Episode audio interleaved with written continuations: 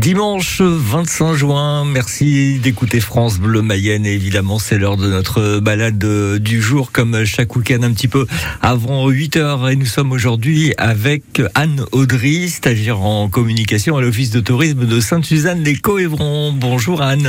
Bonjour.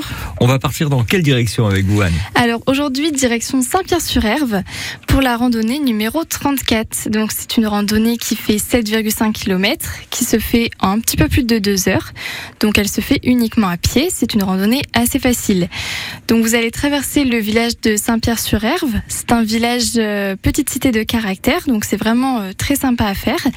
Vous aurez également durant tout l'été une trentaine d'artistes qui vont exposer leurs œuvres d'art, donc sculptures, toiles, etc. pour l'exposition Donc c'est vraiment une expo à ciel ouvert. Ensuite, vous pourrez monter euh, sur les hauteurs, donc à la chapelle Saint-Sylvain qui domine toute la vallée. Vous aurez une très belle vue sur euh, les collines des. Ensuite, pour vous rafraîchir, vous pourrez passer au bar associatif de Saint-Pierre, qui vous permettra de faire une petite pause euh, sur votre circuit.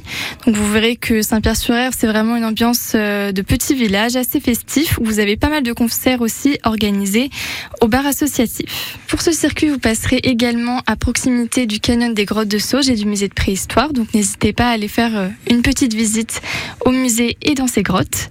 Donc, si vous voulez retrouver ce circuit, vous pourrez le retrouver en téléchargement en PDF et en GPX sur euh, le site internet de l'Office de tourisme coévron-tourisme.com. Et pour ceux qui préfèrent une randonnée un petit peu plus sportive, nous proposons deux circuits trail qui passent également à Saint-Pierre-sur-Herve. Et vous pourrez les retrouver sur l'application OnPiste. Merci beaucoup Anne. À bientôt. À bientôt.